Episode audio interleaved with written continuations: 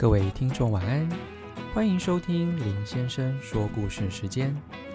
在故事开始之前，建议您不妨准备一杯热茶及一包小点心，这样会有更美好的听觉享受哦。好的，今天的故事即将开始，请务必将音量调整至最舒适音量，确保在享受美好时光的同时，也不会让耳朵哭泣哦。敬祝您今天收听愉快。结果一大早，闹钟一直响，我和妹妹还是在床上翻来覆去。讨厌哦，好吵哦！闹钟的声音一次比一次还要大。妹妹用棉被蒙上了头，想要装作没听见。过了一会儿，迷迷糊糊的问：“他到底会叫到什么时候啦？”可是过了不久，电话铃响了起来。再一会儿，大门也叮咚叮咚的响着。等我睡眼惺忪跑去打开大门，门外挤满了王妈妈和其他的邻居。王妈妈看到我，立刻大叫：“拜托，我们全部都被闹钟吵醒了，你居然还能睡！”如同往常，今天我又迟到了。我赶到学校的时候，正在举行升旗典礼。我偷偷摸摸地溜进队伍里面去，唉，还是被老师逮个正着。二年一班，台上的导护老师念到我们班。唉，就你就代表领奖吧，老师告诉我。于是我兴冲冲地跑到台上去，才知道因为我迟到次数太多了，害得班上秩序比赛成绩被扣分，简直是垫底，因此领了一面黑旗子。我把黑旗子领回来，看见老师一脸鳄鱼相，不高兴地说：“回去叫妈妈打电话和我联络。”要不然，老师主动去找你妈妈，你就惨了。唉，现在我真的开始有些担心了。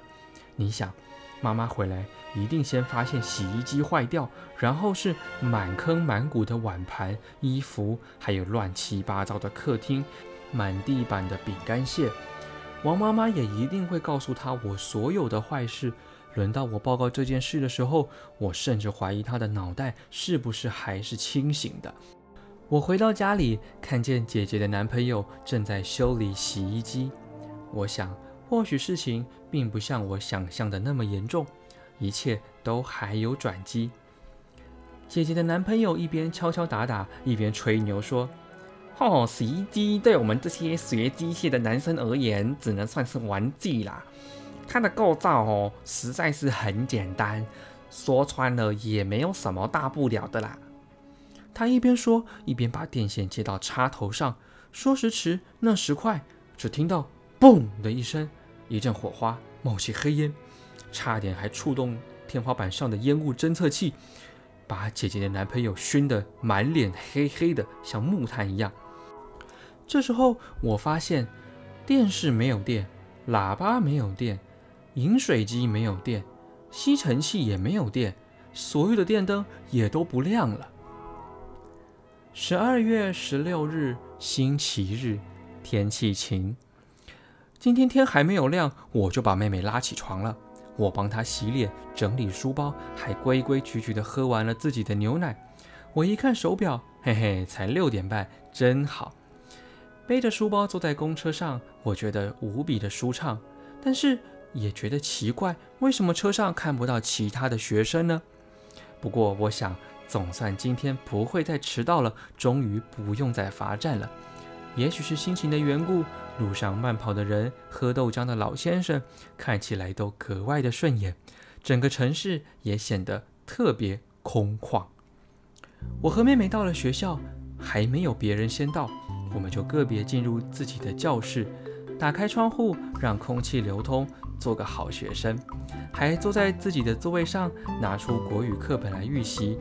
我还听见了窗外的鸟叫声，这一切都非常的美好。直到工友走过来，一脸莫名其妙的问我说：“同学，今天是礼拜天呢，你在这里做什么？”唉，所谓福无双至，祸不单行。我们一回到家里，立刻有人在门外敲门。我从门缝一看。哎呀，不得了了！老师来了，旁边还跟着另一个人。我再仔细瞧了一眼，发现是妹妹的老师。然后门一直敲，妹妹和我一直团团转，怎么办？她一直眼巴巴地看着我。有了，我们暂时停止呼吸，假装没有人在家吧。然后我们都屏息以待，门一下下的敲，心脏蹦蹦蹦的声音都听得一清二楚。怎么会这样呢？一个人都没有。我们听到老师的声音，然后又敲了几下门，犹豫了一会儿，转个身。皮鞋的声音终于一步一步地远离了。妹妹轻轻地把门打开，探头出去望。过一会儿回来，诡异的点头微笑。嘿嘿，空袭警报终于解除了！耶！我们两个人又跳又叫，这是这几天唯一顺利的一件事情。妹妹拿着沙发椅垫敲我的头，我也兴奋地拿起椅垫和她一阵乱斗。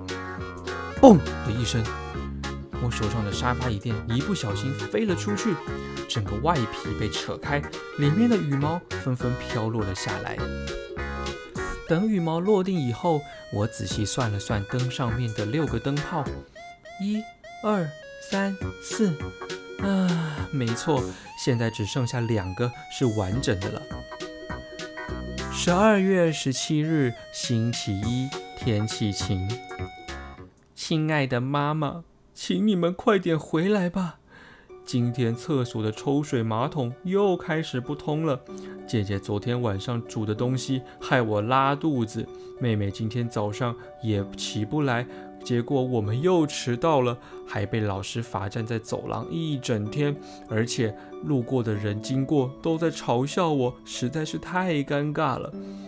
唉，我相信接下来的事情可能只会越来越坏。我和妹妹在姐姐的淫威压迫之下，饥寒交迫，贫病交加，已经三天没有洗澡了，而且衣服都没有洗，我们是已经快要没有内裤可以穿了。除了电话所说的甜言蜜语之外，所有的事情都越来越不可收拾了。亲爱的妈妈，请你们快回来，因为我要开始喊救命了。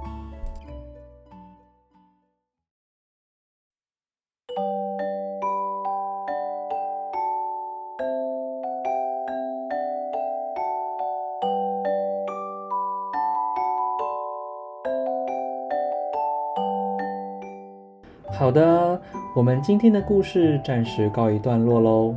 想知道后续的发展吗？敬请锁定明天晚上的节目哟。现在时间不早了，请确实盖好你的棉被，享受属于你的专属梦乡吧。我们明天见喽，拜拜。